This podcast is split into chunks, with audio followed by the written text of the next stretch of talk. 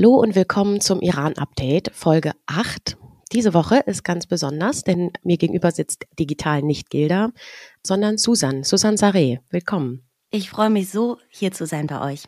Vielen Dank, dass du gekommen bist. Ganz spontan müssten wir zugeben. Und zwar ähm, ist Gilda leider krank. Hm, gute Besserung. Gute Besserung an dieser Stelle. Und wir dachten, wir wollen es nicht ausfallen lassen und haben mal gefragt und glücklicherweise und sehr, sehr schön, dass du da bist. Und ich freue mich umso mehr, weil es ist so schön, was ihr erschaffen habt und so wunderbar einfach immer zuzuhören und so viel mitzunehmen und freue mich heute ein bisschen Teil davon zu sein. Vielen Dank, Susanne. Vielen, vielen Dank. Dann lass uns doch mal direkt loslegen. Und zwar zeichnen wir gerade auf Donnerstagmorgens um halb neun. Wir haben Weihnachten hinter uns gebracht.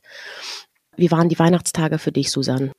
tatsächlich eine besondere Erfahrung, weil nach diesen letzten Wochen und Monaten, in denen wir alle so unseren Blick und unser Herz und unseren Kopf in Iran hatten und auch den Situationen, die tagtäglich auch zu uns geflutet kamen, war es plötzlich so, als würde man nochmal in ein altes Muster irgendwie mhm. fallen und aber gar nicht so richtig da ankommen. So fühlt es sich, so hat es sich für mich angefühlt. Und jetzt auch so zwischen den Tagen, es ist ja immer so eine Zeit, so eine besondere Zeit für viele zumindest, weil man aus dem normalen Arbeitskontext vielleicht raus ist. Und ich versuche das einerseits auch und andererseits äh, möchte ich auch ganz besonders jetzt in diesen Tagen aufmerksam bleiben und versuchen, trotz allem, was drumherum passiert, das nicht außer Acht zu lassen, dass wir weiter berichten und weiter schauen, was im Iran passiert. Mhm. Wie ging es denn dir damit? Ja, ähnlich, also ähnlich. Ich habe ähm, schon an Heiligabend Persisch gekocht ähm, mhm. mit meiner Familie zusammen und war auch so ein bisschen ein paar Stunden lang nicht online oder immer mal wieder und habe es immer nur mit so halbem Auge verfolgt und wir sind jetzt nicht so an Heiligabend, dass wir da so bis in die Puppen da rumhängen zusammen und so und war auch, glaube ich, schon um zehn oder sowas zu Hause. Und habe dann wieder natürlich in das Handy geschaut und gesehen direkt, dass ähm, es zwei Hinrichtungen gab. Und was irgendwie zu erwarten war, was ja jeden Tag zu erwarten ist, habe ich das Gefühl aktuell, dass man ja sowieso immer jedes Mal denkt, ah, gleich ist wieder der nächste dran oder die nächste. Und das hat mir schon so einen Dämpfer verpasst am Ende natürlich, ne? Ähm, ich habe für zur Vorbereitung für diese Sendung habe ich mir die hingerichteten Personen nochmal angeschaut. Und das, das waren zwei Jungs, die hießen Elias Raisi und Ayub Rigi.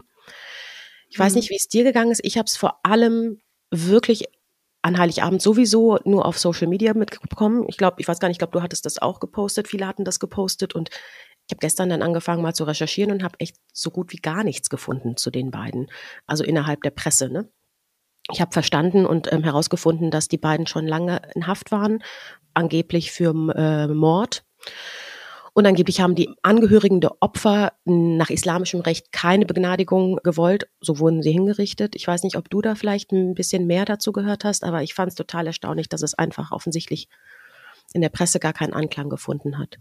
Tatsächlich ging es mir ähnlich. Also ich habe es zunächst mal auch mit meiner Familie, auch an Heiligabend und äh, in den Tagen danach haben wir ganz viel über das Thema nochmal gesprochen und auch mit ja den beiden Namen, die dann da plötzlich im Raum waren, wurde einem nochmal so bewusst, wie wenig man manchmal weiß. Und ganz oft gerade bei diesen Verurteilungen von man muss ja davon ausgehen, dass sehr viele Menschen schon lange in Haft sind und mhm. Verurteilungen, Hinrichtungen drohen können jederzeit.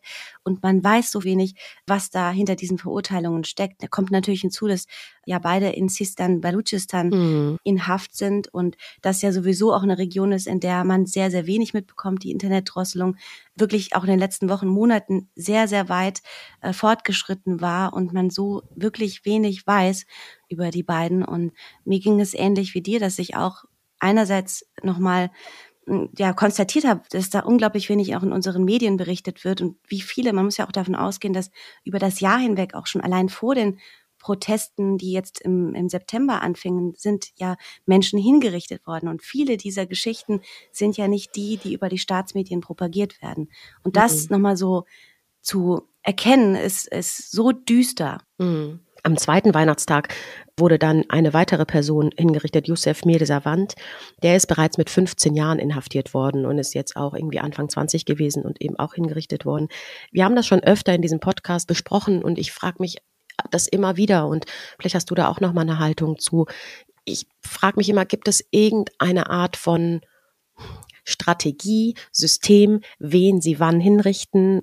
Alle Augen sind gerade auf Protestierende, dann richten sie jetzt nach, keine Ahnung, sieben Jahren plötzlich irgendwie andere Jungs ähm, hin, einfach so still und heimlich. Ich glaube eh, ehrlich gesagt, auch wenn das, wenn wir das vielleicht nicht belegen können, dass sowieso wir auch von einigen Hinrichtungen nicht mal mitbekommen werden. Mm, ne? Das glaube ich auch, ja. Also mhm. hast du das, weil ich habe das Gefühl manchmal, die sind so wie so ein kopfloses Huhn und machen einfach irgendwas und gleichzeitig sind sie aber dabei so brutal, dass ich mir das gar nicht vorstellen kann, dass es nur Dinge so einfach mal eben passieren. Ne? Hm, also ich teile das so ein bisschen mit dir. Einerseits, also überhaupt per se dieses Hinrichten, auch gerade von so jungen Menschen, äh, mhm. Yusuf Mirzawand war ja auch knapp über 20, mhm. ist so eine Tat, der man gar keinen Kopf irgendwie Gedanken eigentlich mitgeben möchte, den man diesen Personen zutraut. Auf der anderen Seite glaube ich, dass da ganz, ganz viel Kalkül dahinter steckt, mhm. dass einerseits die tatsächliche Zahl nicht zu uns durchdringt, dass andererseits auch ganz bewusst zum Beispiel zwischen den Jahren man deswegen auch so bewusst hinschauen muss, weil einerseits wenig Informationen zu uns durchdringt durch die extreme Internetdrosselung mhm. in diesen Tagen und andererseits, weil, glaube ich, wirklich auch ganz mit Kalkül gewisse Dinge passieren, dass man auch beispielsweise jetzt in den Weihnachtstagen, bei denen auch klar ist, dass im Ausland in vielen Ländern ja die die Aufmerksamkeit nicht 100 Prozent im Iran mhm. ist oder vielleicht anders ist, als es das noch davor war, dass es dann noch mal besonders zu Hinrichtungen kommen kann. Und was diese jungen Männer betrifft, ich habe mich auch gefragt, warum jetzt gerade auch diese Namen überhaupt in den sozialen Medien geteilt wurden. Und es ist ja so, dass noch nicht mal viel, auch dann nicht viel über sie klar war. Mhm. Bei Yusuf Mirzaman hatten wir noch nicht mal ein verifiziertes Bild von ihm. Mhm. Ging teilweise ein Foto rum, bei dem man nicht sicher war, ist er das jetzt wirklich mhm. gewesen oder nicht. Mm, und von daher muss man sich wirklich die Frage stellen, was ist da für ein System auch für die Öffentlichkeit dahinter? Aber mein Gefühl sagt mir, bei diesem unglaublichen Sicherheitsapparat und auch Öffentlichkeitsapparat und auch Strategie, was die Öffentlichkeitsarbeit des Regimes betrifft, kann ich mir irgendwie kaum vorstellen, dass das nicht alles Kalkül ist. Mhm. Iran ist zumindest laut Angaben, die man hat, die Dunkelziffern sind sowieso immer wahrscheinlich tausendmal höher, ne, hat 2021 314 Hinrichtungen verzeichnet und landet damit hinter China. Aber ähm, selbst Iran gehört zu den Ländern, die die Menschenrechtskonvention unterzeichnet haben, keine Minderjährigen hinzurichten. Und das tun sie aber ja. neben auch anderen Ländern dennoch. Und das ist wirklich völlig krass und das haben wir jetzt auch mehrfach immer mal wieder im Kontext der Hinrichtungen gehört, dass ich glaube Mädchen ab neun Jahren schon strafmündig sind, Jungs ab, ich weiß nicht, 13 oder 15 Jahren. Und das Widerwärtige daran auch ist, dass man eben keine Jungfrauen hinrichtet und die vorher zwangsverheiratet mit irgendwelchen regimetreuen Männern, die vergewaltigt, um zu vermeiden, dass die als Jungfrauen direkt nach dem Tod ins Paradies kommen. Und das ist etwas, was die seit Jahren machen. Ich erinnere mich wirklich, ich war, weiß ich nicht, das muss 2000, irgendwas zwischen 2004 und 2007 gewesen sein. Da gab es eine Arte-Doku zu diesem Mädchen, die Ortefe hieß. Ich weiß nicht, ob du dich erinnerst. Ich weiß, dass ich damals da so total aufgebracht war, weil ich im beruflichen Kontext IranerInnen kennengelernt hatte, die meinten, ach Sarah, komm doch in den Iran und arbeite da. Ich habe Archäologie studiert und dann war es so, du kannst in Teheran im Museum arbeiten und das ist alles gar nicht mehr so schlimm dort. Und ich weiß, dass immer nur mein Argument war, ey, habt ihr nicht gesehen, was ihr zugestoßen ist? Die war 16 und man hat sie auf Papier irgendwie 22 gemacht oder sowas und hat sie dann hingerichtet, ohne, ich meine auch natürlich, ohne das ihren Eltern vorher gesagt zu haben. Und dass das Alltag ist und dass wir auch, ehrlich gesagt, Jahrzehnte da hingeguckt haben und das auch nicht uns geärgert haben, frustriert waren und trotzdem auch es dieses Movement trotzdem nicht gab, wie es das jetzt eben gibt. Ne? Und das ist irgendwie gut, dass wir da alle irgendwie gerade eher hinschauen und die meisten, die europäischen PolitikerInnen könnten vielleicht noch mehr hinschauen, aber dass wir dem endlich eine Stimme geben, weil das einfach völlig Wahnsinn ist, dass da irgendwelche Kinder hingerichtet werden. Mal davon abgesehen, da wurde jetzt auch vor ein, zwei Tagen doch wieder eine Zwölfjährige im Auto erschossen und so. Also dieses Regime hat gar keine Skrupel. Hm. Ne? Es wird ja wirklich von Seiten auch Geistlicher, die, die im Iran sprechen, gar kein Hehl draus gemacht, mhm. dass Folter, Vergewaltigung und auch Hinrichtung Teil des Systems mhm. einfach sind. Also gerade in den letzten Tagen kam ja auch noch mal eine neue Meldung, dass Geistliche darüber diskutieren, welche Amputationsmethoden ja. zur Folter dazu äh, gehören können und auch die Gründe für Hinrichtungen, die ja Dazu gehört ja auch Ehebruch, Homosexualität, mhm. ähm, Abkehr vom islamischen Glauben, Korruption, also unglaubliche Gründe, für die Menschen hingerichtet werden. Und mir geht es ähnlich wie dir. Ich war sehr viel im Iran. Also ich war ähm, eigentlich bis vor äh, zwei Jahren mehrmals im Jahr auch teilweise mhm. dort, habe dort auch ein halbes Jahr mal studiert und irgendwie war ich immer so zerrissen zwischen einerseits meinem Aktivismus, den ich auch in Deutschland ausführen möchte, als, als öffentliche äh, Person, als Journalistin, als Moderatorin, gerade was Rechte von Frauen, von der LGBTQI-Plus-Community zum Beispiel betrifft. Und jedes Mal bin ich dann aber zu meiner Familie in den Iran, das Schönste, was ich mir vorstellen konnte, immer äh, in den Iran zu fliegen, meine Familie zu sehen. Und im gleichen Atemzug wusste ich all das, fühlte mich aber so machtlos und hilflos, das zu wissen. Und mhm. ähm, hatte auch immer im Hinterkopf, dass wenn ich das jetzt irgendwie laut ausspreche, dann ist dahinter hinter mir keine Lobby, dann ist meine Familie mhm. ungeschützt damit, dass ich darüber spreche, dann kann ich sie nicht mehr sehen. Und all diese Gedanken haben mich, haben mir nie den Mut gegeben, darüber laut zu sprechen. Im Gegenteil, ich habe immer auch bei Veranstaltungen zum Beispiel, die ich hätte in Deutschland auch politischer Natur über Iran moderieren können, mich da sehr, sehr zurückgehalten aus lauter Angst. Meiner Familie könnte etwas passieren, als lauter Angst. Ich könnte sie auch wirklich nicht mehr wiedersehen. Und das, was jetzt wirklich so kollektiv anders ist, in so einer großen Masse auch im Ausland, dass man wirklich sagt, wir müssen jetzt gemeinsam laut werden und über diese unglaublichen Geschehnisse sprechen, berichten, sie verurteilen, äh, sie diskutieren, ähm, nach Lösungen suchen, wie wir den Menschen im Iran helfen können. Das ist, weil es so kollektiv passiert, etwas, was mich auch nach diesen Wochen, die jetzt schon hinter uns sind, jedes Mal, wenn ich darüber nachdenke, so tief berühren und mir eine Gänsehaut machen. Und mhm. ich kann es wirklich äh, kaum fassen, dass wir an dem Punkt sind und, und wünsche mir so sehr, dass wir noch viele Punkte weitergehen werden ich bin jetzt nicht in so einer iranischen Community groß geworden. Also wir hatten jetzt nie so großartig, wir hatten iranische Freunde und so, aber als wir dann nach Köln gezogen sind, auch weniger. Und es war nie so, dass ich mich so total iranisch gefühlt habe oder so. Zu meiner Verwandtschaft im Iran habe ich ehrlich gesagt auch gar keinen, nicht wirklich Kontakt. Ähm, so ein bisschen über so Social Media, die habe ich aber jetzt auch gekickt aus meinen Listen, weil ich irgendwie ein bisschen Angst hatte, dass denen dann vielleicht was passiert. Ne? Aber Ach, ich hab, wow, okay. Ähm, Hast du wirklich dann bewusst? Ähm, ja, ohne denen mhm. das zu sagen auch. Mhm. Also ähm, ich dachte mir, das ist vielleicht ein bisschen blöd für die, weiß ich nicht. Und ich weiß aber auch nicht, vielleicht es sind so viele, das weißt du ja, du hast dann irgendwie 30 Tanten und Onkels, die haben wieder 25 Töchter und Söhne und so. Also ich weiß, ich habe gar keinen Überblick. Ich weiß auch gar nicht, wie die politisch ticken, ehrlich gesagt. Deswegen dachte ich mir, ja, ich hm, mache das in erster Linie zu deren Schutz, aber besser, ne? Ja, das ist ein wahnsinnig wichtiger Punkt. Also ich, ich mhm. finde auch, dass das was ist, worüber ich wahnsinnig gerne auch mit anderen Menschen spreche, die Familie und mhm. Freundinnen mhm. im Iran haben, weil ich mich damit unglaublich schwer tue. Also ich merke auch, dass mein doch eigentlich so reger Kontakt zu meinen Angehörigen mhm. sich in den letzten Wochen extrem verändert hat, weil ich es einerseits emotional kaum ertrage, zu wissen, in welcher Situation sich meine Familie befindet, mhm. weil ich meine, man darf auch nicht vergessen, abseits der gesamten Situation der letzten Wochen ist ja auch die wirtschaftliche Situation mhm. im Land und auch die, die Perspektiven gerade wirklich zermürbend, um dafür nur irgendein Wort zu finden. Mhm. Das mm, ist für mich schwer zu ertragen, weil ich mich auch so privilegiert fühle, hier mhm. irgendwie darüber auch zu sprechen und, und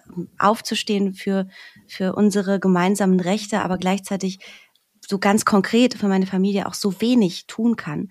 Und andererseits ist da aber auch so ein, manchmal so ein Gefühl von Scham dabei, mhm. weil ich genau weiß, dass das darüber zu sprechen bedeutet, dass ich ja ganz bewusst mich entschieden habe, nicht nur sie erstmal nicht mehr wiedersehen zu können, sondern auch ganz bewusst entschieden habe, auf eine gewisse Art und Weise auch meine Angehörigen in eine ja, in eine Situation zu bringen, die für sie auch gefährlich sein könnte. Und das ist was, was man jeden Tag mit sich jonglieren muss, was ja eigentlich auch das ganze System nochmal runterbricht, weil niemand von uns kann eine Gefahrensituation 100 Prozent einschätzen. Mhm. Das macht es für mich auch ein bisschen schwierig und deswegen finde ich es gerade ganz spannend, dass du das bewusst gemacht hast. Ich glaube, mhm. ich hätte es gar nicht ertragen, ganz bewusst auch Menschen aus meiner Liste mhm. da zu streichen, auch wenn es wahrscheinlich der, die, die, die klügere Option gewesen wäre. Ja, ich war wirklich, also ich habe es am Anfang nicht gemacht, aber ich war ja auch nie so mit meinem Klarnamen unterwegs und habe das nicht gemacht und so und habe auch gesehen, dass die gar nichts mehr posten und sowas. Wobei auch die grundsätzlich nicht viel gepostet haben, muss man dazu sagen, außer einer. Und dann habe ich irgendwann, als das mit dem Podcast kam und ich dachte, okay, das ist eine bewusste Entscheidung, dich da mit deinem Namen jetzt hinzusetzen. Und dann habe ich die gelöscht tatsächlich, weil ich dachte, also ich meine, das waren jetzt auch nicht viele, ne? Und wie gesagt, also es ist auch nicht so, dass ich den größten Kontakt zu denen gehabt hätte. Aber hast du das denn besprochen mit deinen Angehörigen oder also bevor du quasi dich dazu entschieden hast, weil das ist ja schon so, das hast du jetzt ja auch gesagt, das ist eine bewusste Entscheidung, über die man sich wirklich vorher mal einen Kopf machen muss. Und das habe ich von einigen IranerInnen mitbekommen, die am Anfang sehr zögerlich waren und gesagt haben, nee, ich mache keine Demo, ich gehe nicht, ähm, ich poste nichts. Und irgendwann kam der Knick und dann haben sie es doch mhm. gemacht. Mhm. Ne? Aber eben aus den Gründen, wieder reinzureisen, Familie nicht in Gefahr zu bringen und so weiter.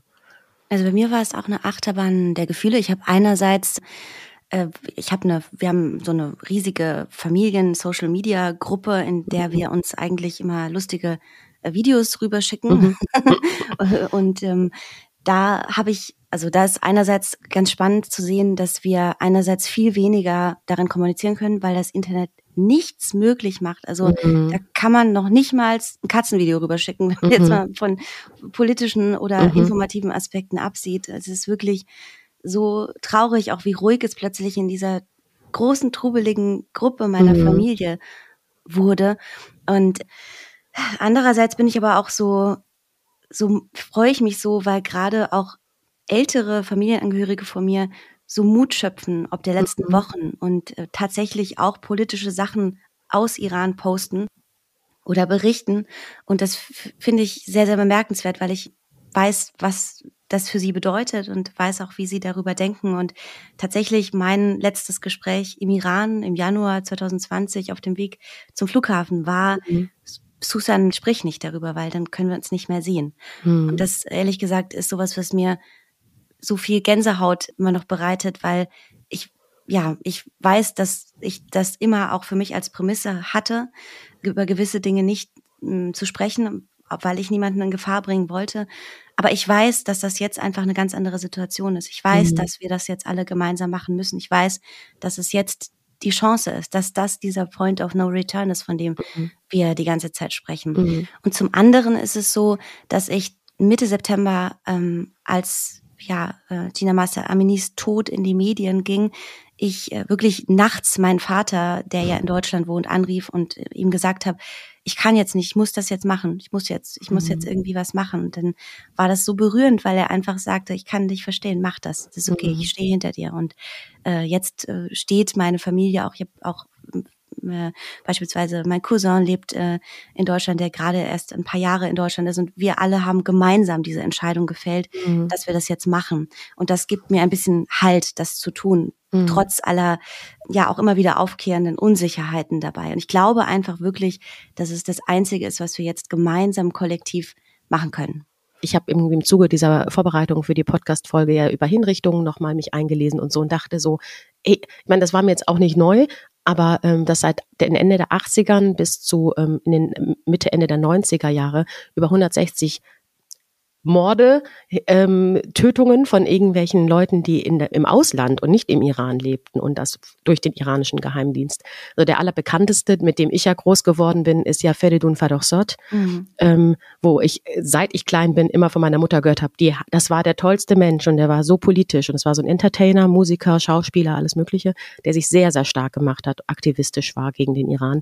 Und hier in Bonn, ich bin wirklich mit diesem Satz groß geworden, die haben ihn zerstückelt in seiner mhm. Wohnung. Ne? Und das waren Leute vom iranischen Geheimdienst, die sich über eine längere Zeit als Freunde ausgegeben haben und ihn dann umgebracht haben. Und das ist, das glaube ich jetzt, ich, ich, ich laufe überhaupt nicht mit einer Angst rum, ehrlich gesagt, dass da irgendwas passieren könnte, aber mir ist es das Bewusstsein da, dass man bestimmte Gefahren und Risiken eingeht, wenn man, wenn man laut ist. Ne?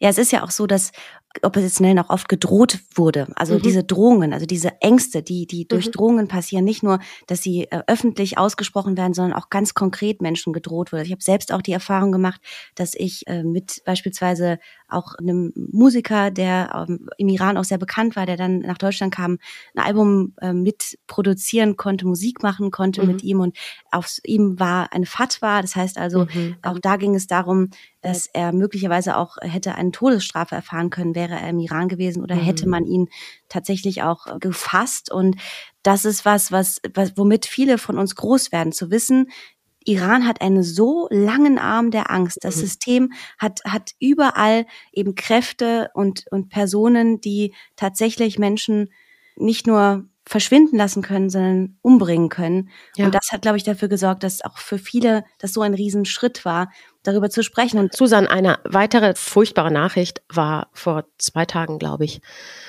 aus Frankreich. Ähm, es hatte sich ein junger Mann, Mohamed Moradi, glaube, wir müssen kurz eine Triggerwarnung Suizid rausgeben. Ich denke mir sowieso immer, man muss eigentlich für diesen ganzen Podcast immer eine Triggerwarnung rausgeben, wahrscheinlich, mhm. ne?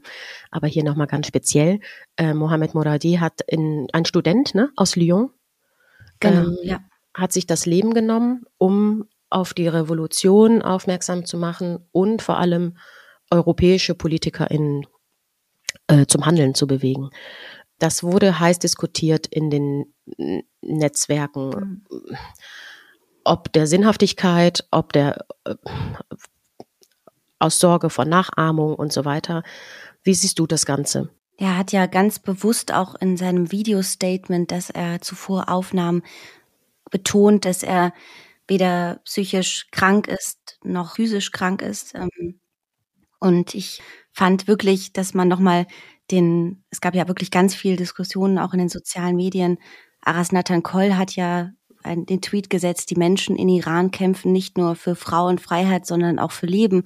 Mhm. Möge der junge Mann, der sich heute in Lyon das Leben genommen hat, um auf die Iran-Revolution aufmerksam zu machen, keine Nachahmer finden. Und mhm. ich glaube, wenn man nochmal unterstreicht, dass der Slogan der Iran-Revolution auch Frauenleben Freiheit ist und ähm, ein lebenswertes Leben haben, so eine große Rolle spielt für all das, worüber wir sprechen, für all das, wofür wir kämpfen, vor allen Dingen die Menschen im Iran kämpfen, finde ich es ja wirklich ein, ein sehr, sehr, sehr schwierige, schwieriger Diskurs. Also ich muss sagen, also gibt nie ein, einen, eine Rechtfertigung für Suizid. Es ist furchtbar für die Angehörigen, furchtbar um Nachahmer und es ist furchtbar, was er sich selbst angetan hat. Trotzdem mhm. ist es auch unglaublich schwierig, darüber zu sprechen, weil selbst wenn er sagt, ich bin nicht psychisch krank, dürfen wir nicht vergessen, dass das erstens auch nur seine Aussage war und zweitens der psychische Druck, auf so viele Menschen gerade so enorm hoch ist. Und deswegen ist es natürlich leicht gesagt, ja, man darf sich niemals umbringen und dass das etwas ist, was man nicht in der Öffentlichkeit so verbreiten sollte, weil es einfach uns weder etwas bringt, noch irgendwie hm, ja für für all das Leben spricht, für das wir kämpfen. Und trotzdem ist es, glaube ich, ganz wichtig, auch nochmal mit seinem Tod zu sagen, wie wichtig es ist, dass ähm, man aufmerksam ist wie es Menschen geht, die beispielsweise äh, Familie im Iran haben, wie es Menschen geht, die darunter leiden, das alles zu erleben und die irgendwie Wege suchen, das zu verarbeiten. Und ich glaube, in diesen Tagen ist es umso wichtiger zu schauen, wer könnte allein sein, wer könnte Hilfe brauchen. Mhm. Und das ist, glaube ich, das, was, was ich als Message dahinter sehe. Weil zu sagen, dass er sich umgebracht hat und das deswegen nochmal Reichweite auf die Iran-Revolution bringen soll. Das ist nun etwas, was man einerseits verurteilen muss, um zu sagen, es gibt nie einen Grund für Suizid. Und gleichzeitig, ich hoffe, du verstehst mich, warum ich das so ein bisschen mhm. umdruckse, muss man so sensibel sein, weil es muss ein unglaubliche Last und Leid auf seinen Schultern gelegen haben, dass er diese Entscheidung als Ausweg gefällt hat, um zu sagen, jetzt blickt die Welt vielleicht einen Moment nochmal besonders hin. Total, total. Ich sehe das ähnlich. Also ich habe, ähm, glaube, Mina Khani hatte das auch getwittert. Ich glaube sogar erst ja. gestern Abend irgendwie so, dass also so sinngemäß und das hat, hat sie wahrscheinlich auch nicht alleine und äh, einzig getan, aber das ist so ein, das wirklich Ausdruck für diese komplette psychische Zerrissenheit auch außerhalb Irans ist. Hm. hm. Mina Khani hat das wirklich ganz schön nochmal formuliert. Sie ist unter anderem auf diese zwei Welten eingegangen. Ich glaube, mhm. für Menschen, die regelmäßig zwischen diesen beiden Ländern auch mhm. gependelt sind, also ich empfand es zum Beispiel auch immer so, es ist so, man fährt sechs Stunden von Saarbrücken nach Berlin und man fährt mhm. aber auch sechs Stunden von mhm. Frankfurt Flughafen nach mhm. Teheran oder Shiraz oder einer Stadt mhm. im Iran. Und jedes Mal fühlte es sich so nach einer anderen Welt an. Und das lag vor allen Dingen daran, dass eigentlich die Welt so, so, so gleich war, aber halt nur da, wo es eben heimlich möglich war, dass es so mhm. gleich war. Und trotz allem, obwohl ich immer wieder diesen, dieses Privileg hatte, zwischen diesen beiden Welten auch zu switchen, ähm, habe ich gemerkt, dass ganz viel Schmerz, Last und Leid und Gewicht, der auf Schultern lastet, dass das etwas ist, was man möglicherweise nur dann auch so richtig fühlen kann, wenn man auch sein, sein Leben oder seine Kindheit oder sein, einen großen Teil seines Lebens in diesem Gefühl von Enge und, und, mhm. und Auswegslosigkeit an manchen Ecken und Kanten empfunden hat. Mhm. Deswegen ist es, glaube ich, noch schwieriger, über so eine Entscheidung oder auch über gewisse andere Handlungen im Zusammenhang mit, ja, auch mit, mit, ja, psychischen Herausforderungen, die man da mit sich hat, also dass man, dass es schwierig ist, sie eben nachzuvollziehen, weil jeder von uns ist nochmal auf eine andere Art und Weise damit groß mhm. geworden oder hat es irgendwie anders erfahren, hat es anders erlebt. Und deswegen ist es, glaube ich, wirklich schwierig, darüber ein Urteil zu fällen. Mhm. Aber was man eben, glaube ich, ganz bewusst öffentlich nochmal aussprechen muss, mm, ist zu sagen, dass Suizid etwas ist, worüber man sprechen muss, dass es etwas ist, das eben auch diese Schwere etwas ist, worüber wir sprechen müssen. Ja. Dass es wichtig ist, dass Leute sich Hilfe holen und dass wir es nicht tabuisieren und gleichzeitig aber auch nicht sagen, das ist jetzt irgendwie wirklich etwas gewesen, was der Iran-Revolution geholfen hat. Denn hm. dem darf nie so sein. Tod darf nie ja. der Ausweg sein. Total, Susanne. Ich, ähm, wir würden mal, es gibt ja Seelsorge-Hotlines und so, die würden wir mal in die Show Notes ähm, heute legen, damit ähm, man da vielleicht noch mal so ein bisschen äh, dahin zugreift. Ne? Ja. Susan, zum Abschluss hätte ich noch eine Frage, das haben wir jetzt ein paar Mal schon angesprochen oder du hast es angesprochen, ähm, dass das Internet gerade sehr, sehr lahm ist. Ne? Also mir ist aufgefallen, dass sehr wenig durchkam. Du hast ja Kontakte zum, äh, zu, deinen, zu deinen Angehörigen, Freunden im Iran. Weißt du da irgendwie gerade einen aktuellen Stand, wie es da ähm, läuft? Und angekoppelt war ja, gab es doch noch eine News mit Elon Musk, der irgendwie auch nochmal sein Internet zur Verfügung stellen wollte. Ja, ja. Also Elon Musk will ja hunderte Zugänge zu seinen Satelliten mit Starlink im Iran mhm. freischalten und da gibt es viel Kritik auch, weil beispielsweise es gar nicht so einfach ist, diese Geräte ins Land zu schmuggeln tatsächlich. Also man muss es ja eben über die Grenzen schmuggeln und faktisch ist es so, dass uns extrem wenig Bilder und Videos nach wie vor erreichen in den letzten Tagen vor allen Dingen kommt sehr wenig und das hat viele Gründe und unter anderem ist es wirklich diese extreme Drosselung, die noch weiter nach unten gegangen ist. Ähm, soziale Medien sind auch, ähm, also WhatsApp, Telegram ist alles mhm. nur mit VPN-Kanälen über andere IP-Adressen zugänglich, ist alles auch gesperrt. Und deswegen kriegen wir wirklich wenig mit. Und ähm, was auch mir Freundinnen, Angehörige schreiben, ist, ähm, es ist so viel passiert, aber wieso finden wir keine strukturelle Lösung, damit wir irgendwie eine Lösung finden für dieses Internetproblem, weil das ist ja, muss man sich vorstellen, also teilweise ist das auch noch sehr städteabhängig, dann ist es auch teilweise Uhrzeiten abhängig gewesen, also zum Beispiel ganz zu Beginn im September, Oktober war es oft so, dass abends, wenn äh, Proteste stattfanden, das mhm. Internet noch weiter runtergedrosselt wurde und ähm, im Moment gerade kriegt man wirklich wenig mit. Und deswegen ist, glaube ich, auch ein Diskurs, der auch in den nächsten Wochen ganz wichtig bleibt, neben der Frage, wie können wir weiter für Aufmerksamkeit schaffen, was passiert, wie geht es weiter, ist, glaube ich, auch eine große Frage, wie können wir tatsächlich unterstützen, dass die Berichterstattung nicht stagniert oder dass auch Menschen sich mhm. im Land weiter austauschen können. Und da müssen wir jetzt sehen, wie sich das mit diesen, mit diesen Satelliten-Starlink-Systemen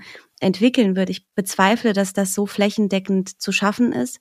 Gleichzeitig frage ich mich aber auch, was könnte eine andere Möglichkeit sein? Denn ähm, ja, zum Beispiel auch diese Snowflake-Sachen, genau. die sind super mhm. toll und wichtig.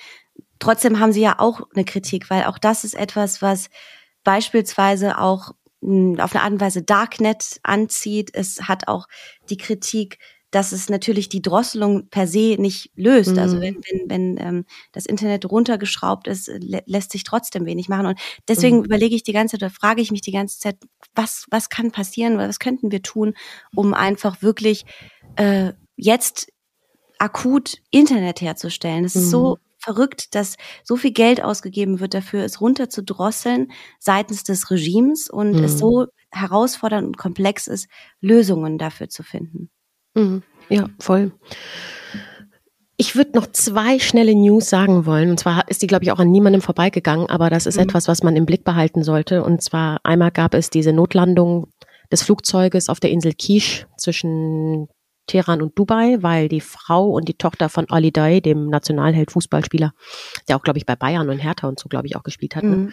ähm, notgelandet werden musste, weil die nicht ausreisen durfte, die Frau.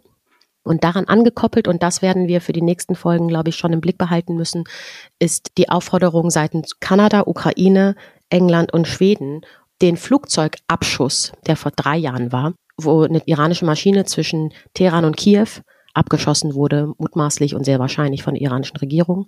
Und da soll es jetzt quasi die Auf, wird die Aufklärung äh, eingefordert und falls, die haben da sechs Monate für Zeit und falls nicht, soll das wohl vor den Internationalen Gerichtshof kommen. Es jährt sich zum dritten Mal am 8. Januar. Daran der, nicht der Tipp, aber die, der kleine Hinweis, sich dieses Datum zu merken, weil da eine große Demonstration wieder weltweit geplant ist. Ja, absolute Schlüsselmomente äh, finde ich auch, dass auch gerade was diesen Abschuss dieses Flugzeugs mhm. betraf, der ja einerseits wirklich mit Schrecken durch die Welt ging, fast kann man sagen, und andererseits ja staunte man dann irgendwie so, wie wenig dann auch auf politischer Ebene weiter ja. passiert ist. Mhm. Und das ist vieles, was neu ist, dass überhaupt ähm, darüber jetzt nochmal gesprochen wird. Und das macht Mut und das, das gilt es jetzt weiter in den nächsten Wochen zu beobachten und auch was ähm, den Nationalmannschaft Fußballspieler Ali Dai betrifft und seine Familie. Äh, auch da, er gilt ja als, als Volksheld ja. im Iran für viele Menschen und er hat auch in den letzten Wochen wurde ihm vorgeworfen, bei Protesten ja, sich solidarisiert zu haben, teilzunehmen. Ihm wurden beispielsweise auch ein, ein Restaurant, ein Juweliergeschäft, das mhm. der Familie gehört, wurden äh, geschlossen, konfisziert. Und da ist es auch jetzt nochmal gerade bei so prominenten Persönlichkeiten, glaube ich, sehr wichtig, dass sich eben ja auch andere aus der Lobby, wie beispielsweise jetzt hier Bayern München, für die er gespielt hat, solidarisieren, ja. drauf schauen und dass wir weiter auch eben beobachten, wie das weitergeht. Weil letzten Endes wurden da wieder Menschen einfach ähm, wie in einem Gefängnis eingeengt darüber zu entscheiden, wohin sie gehen und was sie tun. Hm. Und dass wir jetzt darüber so offen sprechen und dass das Regime zum ersten Mal eben keine oder so viele Augen auf ihre Taten gerichtet sind, das bleibt unsere Chance und an der müssen wir festhalten. Definitiv. Ähm, ich habe einen Tipp der Woche und zwar gibt es eine Internetseite, die heißt Live UMap und die hat sich gegründet, also die wurde gegründet von zwei Ukrainern, die 2014, als sich, als für sie schon sich der Russland-Ukraine-Krieg anbahnte, kartenbasiert eine Plattform geschaffen haben, wo relativ ähm, aktuell immer die Ereignisse auf Karten verzeichnet werden. Das ist vor allem bei der Ukraine super ausgearbeitet, beim Iran gibt's aber auch schon so ein bisschen News und immer, du kannst dann quasi auf die Karte gehen und dann die einzelnen Ereignisse anklicken und dann werden dir auch die Originalquellen angezeigt. Du kannst dann das Video sehen, was da gerade irgendwie auf Social Media kursiert. Du siehst direkt, woher das kommt. Und das fand ich sehr, sehr spannend. Hab ein bisschen die Hoffnung, dass sich das vielleicht auch für den Iran ausweitet. Aber das ist, auch wenn es jetzt nicht nur für den Iran ist, für so Krisengebiete, fand ich das super, super spannend. Und das würde ich gerne mal für diese Woche als Tipp mitgeben. Susan, vielen, vielen Dank. Es ist länger geworden, aber es ist ja auch eine Spezial-Sonderfolge. Ich habe mich wirklich total gefreut, dass du einmal so spontan Zeit hattest und dass das ein, es war ein wirklich sehr schönes Gespräch. Und danke auch für deine privaten Einblicke. Ich glaube, das ist nicht ähm, immer selbstverständlich. Ich möchte euch beiden danken, Sarah Gilder, für einen wunderbaren Podcast und dass ähm, wir damit nochmal die Chance haben, einmal die Woche ein bisschen, ja, einen Rückblick zu haben und so vieles, was gerade oft so schwierig ist, auch in den Medien zu finden, zu fassen, nicht nur zu hören, sondern auch ein, eingeordnet zu bekommen. Und dafür danke ich euch und freue mich, dass ich euer Gast war, immer wieder gern. Vielen Dank, Susanne. Hab einen schönen Tag. Du auch. Tschüss. Tschüss.